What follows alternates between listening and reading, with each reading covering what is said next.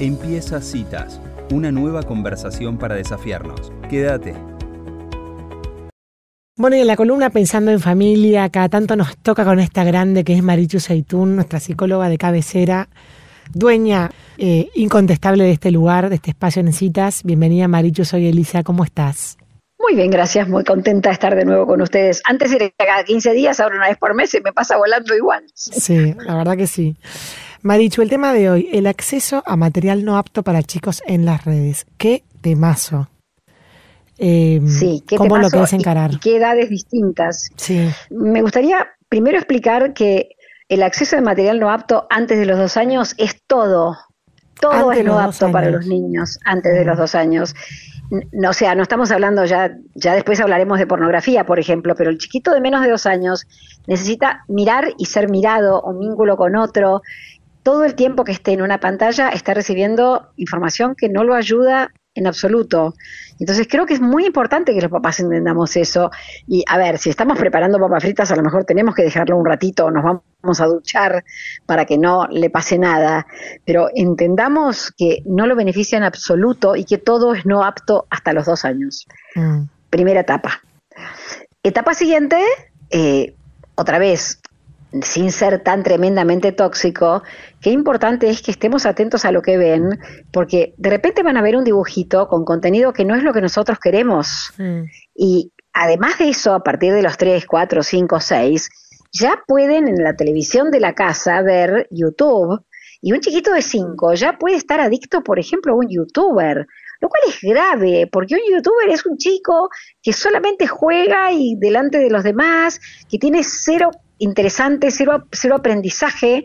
Y entonces tenemos que estar también súper atentos a ver qué están mirando, por qué lo están mirando. Y además de la mano de YouTube, empiezan a aparecer imágenes que son tóxicas, desde sexualidad, desde la guerra, desde problemas de política o de economía o la muerte, no sé, montones de cosas empiezan a ver que son tóxicas para ellos y que no tienen manera de elaborar más que o repitiendo, o haciéndole a otro lo que ellos vieron, o invitando a otro a mirar lo que ellos vieron porque los excitó. Entonces, creo que no, no sé si tenemos suficientemente claro lo importante que es que los papás nos formemos para poder ver qué, qué, les dejamos ver y qué no, y para poder enseñarles después, porque después viene la etapa siguiente, tipo primaria, que es qué los dejamos ver y qué no, por qué no los dejamos, la importancia de no dejar, no ser amigo de cualquiera, la importancia de no dejarse filmar por cualquiera, de no dar tu contraseña a cualquiera. Los chicos no saben nada de eso y nosotros poco. Mm. Entonces tenemos que hacer una enorme tarea nosotros formativa para poder ir enseñándoles a ellos, para, por ejemplo, volver al viejo pudor que tenías vos y que tenía, que tenían ustedes y que tenía yo cuando éramos chiquitos. Estos chiquitos no tienen pudor porque están tan exhibidos por todos lados. Y el pudor es parte de la latencia. El chico, chico de primaria que dice, no, pará, me voy al baño, no entres al baño cuando yo me estoy cambiando, no, no me saques una foto sin ropa, no, no quiero, porque esto va pasando y las personas les van diciendo cosas y se van como diluyendo las barreras. Y vos decís, ¿cómo puede ser que esa chiquita haya aceptado sacarse una foto sin remera y mandárselo a alguien de WhatsApp o de Instagram? Y sí, porque se van diluyendo esas barreras y las fronteras. Y si no hay un adulto que explique, los chicos no tienen cómo saber todo esto que estoy diciendo. Ahora, ¿qué hacemos cuando ya sucedió una situación, por ejemplo, en el colegio de, o de bullying o de que todos agarren a uno y ya te das cuenta por el tono de lo que, lo que se, se dicen está como muy subido de tono el, la edad de los chicos. ¿Cómo haces para, para recoger el hilo desde ahí? Creo que tenemos, lo primero y principal es no angustiarnos tan, no, pues no sé si no angustiarnos, que no se nos note la angustia, que no se nos note el miedo, que no se nos note el enojo ni la preocupación. Porque en cuanto vos empezás a mostrar un tono emocional alto, el chico ya siente que no, no lo vas a poder sostener y se callan y no cuentan. Y muchas veces esas cosas no las cuentan, justamente por eso. Es que si le cuento a mamá, se vuelve loca. Es que si le cuento a papá, va a ir a poner una bomba. Y entonces prefiero quedarme callado y no decir nada para que todo eso no arranque. Por eso es mucha calma, mucha escucha, qué mm. pasó, cómo fue, porque a lo mejor nuestro hijo fue víctima, pero a lo mejor nuestro hijo fue victimario de todo eso. Fue el que lo vio primero porque se lo mostró el primo y entonces está, anda mostrando lo que no tiene que mostrar. Entonces, mucha calma, incluso creer lo que nos dicen, porque nos cuesta tanto creer lo que nos dice otra mamá o lo que dice la maestra. Y nada, creamos, después si está equivocada, pero como creer no significa ni retar, ni poner en penitencia, ni hacer cosas tremendas. Es nada, creo, escucho, averiguo, indago y después vemos juntos, los adultos, cómo resolver esto. Marichu, ¿cómo estás? Soy Angie. Hola Angie. Un poco en, línea con esto que decía Elisa, em, lo traigo porque en realidad es, un hecho concreto que sucedió, digamos, por ahí a veces pasan alguna situación con, con algún contenido, entre comillas, eh, no sé si erótico o, de cosas, sí, de terminologías o vocabulario o, o prácticas que, lo, que no los chicos no los entienden, pero que la mirada del adulto sí entiende a qué apunta eh, determinado juego, ¿no? Entonces, ¿qué pasa cuando existe, eh, digamos, desde la mirada del adulto, sabes bien a qué se refiere alguna broma, algún chiste o algún término, pero los chicos en su, en su cabeza todavía no tienen esa, esa información, sino que, que, lo usan como un juego pensando que es un juego como más, ¿no? Eh, porque por ahí uno como padre, cuando pasan esas cosas, te preocupa justamente porque sabes que eh, está ideado o está hecho para, para otra cosa, ¿no? Como una mirada adulta sobre, sobre ese juego. Pero por ahí los chicos no lo saben y ahí abrís como, como no sé, a la hora de sentarte a hablar, vos hablas desde un, desde un saber, desde un contenido que sabes a qué apunta, y, y a lo mejor al contárselos también le anticipas algo que todavía no, ellos no lo saben.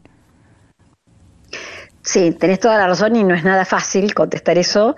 Yo creo que tendríamos que contestar genéricamente, son cosas de grandes, ya te va a llegar el momento, ya lo vas a entender, pero bueno, no hagas ese tipo de movimiento. Eventualmente, mm. si no es tan chiquito, te escuchaba y pensaba el, perreo, por ejemplo, que tiene que ver, justamente se llama perreo, porque vos viste, ¿te acordás el otro día que vimos dos perros que estaban ah. este, teniendo esa...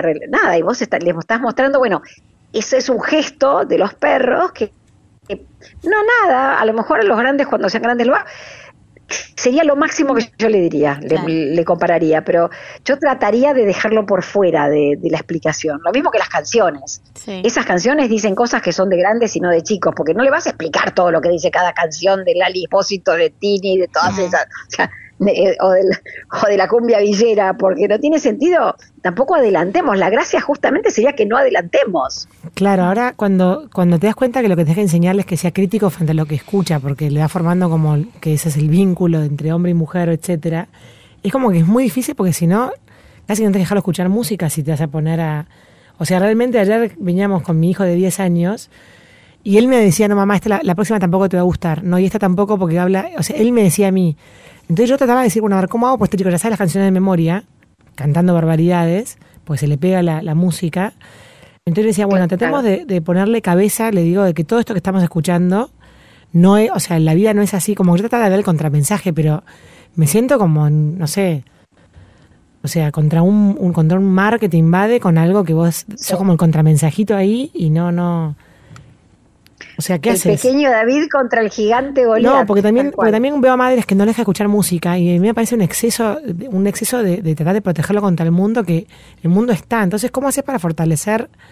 Es como muy difícil estar como en esa postura en la cual no quieres juzgar a todo el mundo ni decir que está todo mal, sino como mostrarle algo distinto a todo lo que ve todo el tiempo. Y es difícil eso, ¿no? Sí, yo me parece que tu postura está buena en lo posible yo trataría de decirle, no, esa música en casa no la escuchamos, en el auto nuestro no la escuchamos. Cuando venga cantándola, sin que yo me vuelva loca, ni me esto, ni me enoje, ni me ni lo rete, ni me asuste, le voy a ir explicando que son temas de grandes y que ya las va a escuchar y que ya no tiene mucho sentido. O sea, invitarlo a una playlist más propositiva, con canciones de Disney o cosas más lindas. Bueno, de Disney. Sí. Bella y bestia. No sé. Acá nos escribe un oyente. ojo, esto es lo subliminal y como dice Angie, Disney tampoco a veces se puede escuchar. Claro. Porque también tiene mensajes subliminales que no son los que ustedes y yo queremos que los chicos escuchen. No, mm. por eso el, mundo externo está metiéndose por puertas, ventanas y rendijas en nuestras casas. Mm. Y lo único que podemos hacer es prepararlos de antemano y porque además ese chico tuyo, Elisa, que sabe que a mamá no le gusta esta canción, cuando la escuche, la va a escuchar con una oreja crítica. Claro. Porque y me parece que es fundamental esa oreja crítica, porque vos no puedes evitar que la escuche. En tu casa sí, pero afuera no. pero por lo menos no, esto por algo no le gusta a esta mamá, a ver por qué no le gusta. Y, nada, para mí es distinto de esa manera. Claro. Está bueno. Acá una gente nos escribe y nos dice que, que los ídolos de su hijo eh, son todos youtubers. Eh, eh, es tremendamente adictivo ese tema, pero ni siquiera empieza con los youtubers. En los chicos chiquititos, viste que les pones un jueguito que pintan de color y se pueden pasar dos horas en un jueguito muy tonto que simplemente cambian el color y un autito baja, lo pinta y, vamos llegando a eso, a que estén como encandilados con algo que no tiene ningún sentido. Y otra vez, creo que ellos tienen que saber que no nos parece, que no es bueno, pero es muy complicado porque los youtubers a los 5, por ahí les puedes explicar que no les hace bien, pero a los 11 ya dice, pero mamá, sos tonta, ganan un montón de plata, son unos genios los youtubers. Sí. Claro, pero por eso, volviendo a la pregunta del oyente, ya está instalado que es el ídolo además. O sea, que el punto del sueño, el chico le dijo conocer al youtuber eh, Robles, una cosa así. ¿Qué haces? ¿Te sentás con él a mirar, a mirar el YouTube para explicarle onda lo de la canción? ¿O le se lo prohibís? ¿O cómo, cómo, cuál sería tu consejo concreto y práctico para esa madre?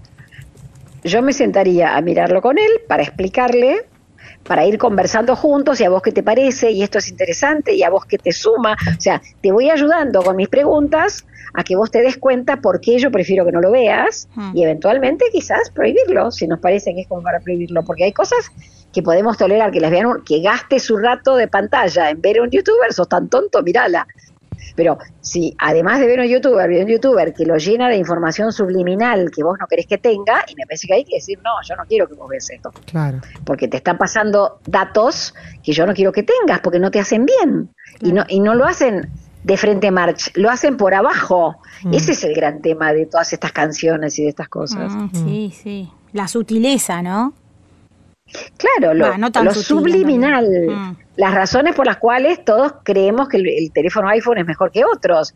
¿Alguien te lo dijo? No, pero las, por todo el tiempo, te lo dice todo el tiempo, no sé, todo. Sí. Marichu, bueno, y te interrumpió, están hablando de latencia, y a ir hacia adolescentes. Bueno, los adolescentes agregamos, bueno, perdón, en la latencia también agregamos que se salen de la latencia.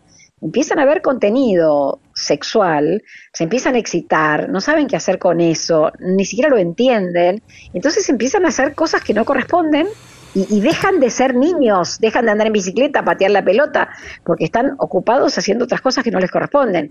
Y en la adolescencia esto se agrava un montón, porque es verdad que la excitación es una de las partes de la investigación de la adolescencia pero llega un momento que también se te va saturando la cabeza, ya no te alcanza con ver esto, tenés que ver más y más y más.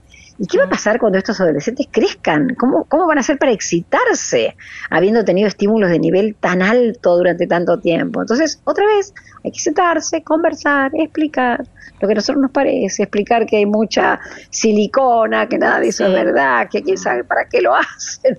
Nada, estas conversaciones que hay que tener pero sin emoción intensa es la clave. Claro. Mm. Sí, hay que estar preparados para eso. Y sí. Ahora, em, sí. Eh, eh, hablando de esto de que, de que el padre no, digamos, no se, no se sobre, digamos, no sobre reaccione, ¿no? Frente a algo. También mostrarle que al chico que el padre le importa es, es una manera de decir, bueno, acá pasa algo más grave. Por ejemplo, esto que hablábamos, hablaba Angie, el caso este, ¿no? O sea, de repente un montón de madres pusieron el grito en el cielo porque se dieron cuenta de que estaba pasando algo hace tiempo, que no se habían enterado porque no había llegado a los radares de las madres, digamos. Una situación que, era, bastante, eh, bueno, fuera de lugar para la edad de los chicos, ¿no? Entonces, ¿cómo hacer para matizar entre que el, si le das importancia sin perder, digamos, el, la emocionalidad sería, o no sé, la palabra, la, reacción? Yo creo que para reaccionar con intensidad siempre hay tiempo. Pero si vos reaccionás con intensidad de entrada, no te cuentan más nada. Y entonces no te enterás si lo angustió, si lo asustó, si le gustó, si se lo pasó a quién y a quién se lo pasó. En cambio, si uno empieza con las patitas y las cabezas en hielo y puede preguntar un poco más, después va a haber tiempo para decir, no me parece en absoluto correcto esto que pasó. Y la otra cosa que escuchándolas me parece es, tenemos que empezar desde las mamás de muy chiquititos a tender redes entre madres para ver qué dibujito van a ver, en qué horario. De, todas esas cosas hay que ir construyéndola entre el, para armar el pueblo del que hablamos siempre, ese pueblo para que los todos los adultos cuiden a todos los chicos de una manera similar. Entonces ya desde muy chiquititos tenemos que empezar a ver qué es mejor que vean y qué no. Porque vamos a encontrar un montón de madres y de padres que van a decir, ay, no se me había ocurrido, tenés razón. No, no lo voy a dejar ver eso.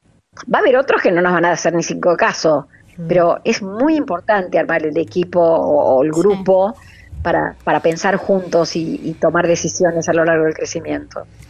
Marichu, y cuando ya el, el, chico ya no cuenta y te das cuenta que está ocultando algo, ¿qué le dirías a esa madre? ¿Cómo lo, cómo lo vuelve a juntar el carretel? Entiendo que esto es algo que vos decís preventivo, ¿no? Con lo que dijiste recién, ¿no? O sea, después no te cuenta más nada. Pero ¿qué pasa cuando ya estás hablando de las familias donde ya, ya el diálogo no está establecido, ya se perdió el, tiempo de cuando era chiquito y se, se, planteaba la palabra? Estamos hablando de, de familias que ya están como, ya pasaron ese momento. Claro, mi postura es que uno tiene que saber sus contraseñas y mirar su WhatsApp como hasta los 14 años, con lo cual esto que decís es, si veo que pasa algo y miro y miramos juntos y te digo, no, esto a mí no me parece, esto no creo, quién es esta persona que no la conocemos, o sea, si, si nosotros tenemos control de esa pantalla que ellos usan, tenemos acceso a todo eso cuando vemos que está pasando algo. Claro, en el fondo yo quería que dijeras eso en voz alta, lo del, control del WhatsApp hasta los 14 años, no, no, no, no lo des por hecho porque no, por ahí hay padres que creen que ya no tienen que controlarlos es que lo tengo que seguir controlando hasta que yo sepa que mi hijo hace un uso adecuado, ético, correcto, que no, se lastima a sí mismo. Y eso es muy difícil que lo logren antes de los 14 años. No estoy mm. hablando de una edad exacta, mm. es una edad madurativa. Mm. Está buenísimo. Bueno, Macho, como siempre, muy clara. La verdad que son temas que nos desafían muchísimo como padres porque son cosas nuevas que hemos transitado nosotros. Así que muchas gracias por esta columna en citas. Un placer, gracias a ustedes por invitarme. Un saludo inmenso, adiós. Hasta luego. Bueno, y así pasaba Marichu Seitún hablando sobre el acceso a material no apto para chicos en las redes. Si te gustó esta conversación, seguinos